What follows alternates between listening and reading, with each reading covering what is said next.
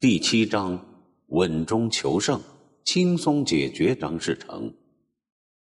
元朝末年，盐贩出身的张士诚以十八挑扁担发动起义，攻城略地，数月之间便成王一方，占据江南最富裕的地区，地广两千里，带甲二十万，堪称一代枭雄。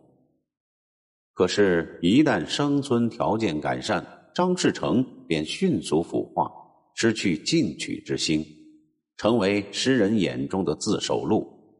当时，陈友谅、朱元璋、张士诚三人共为盘踞长江流域的元末三雄，他们互相掣肘，彼此牵制。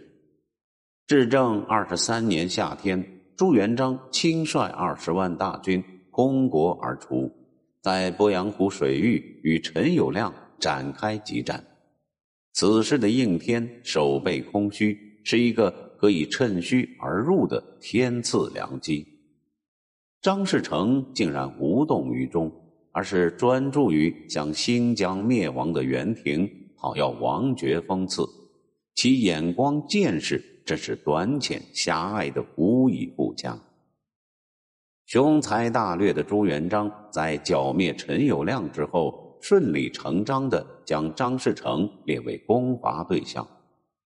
此次灭东吴与千帆灭汉时的险象环生不同，朱元璋在收拾张士诚时，采取稳火慢威的策略，从容布局，稳扎稳打，直至攻破平江，生俘张士诚。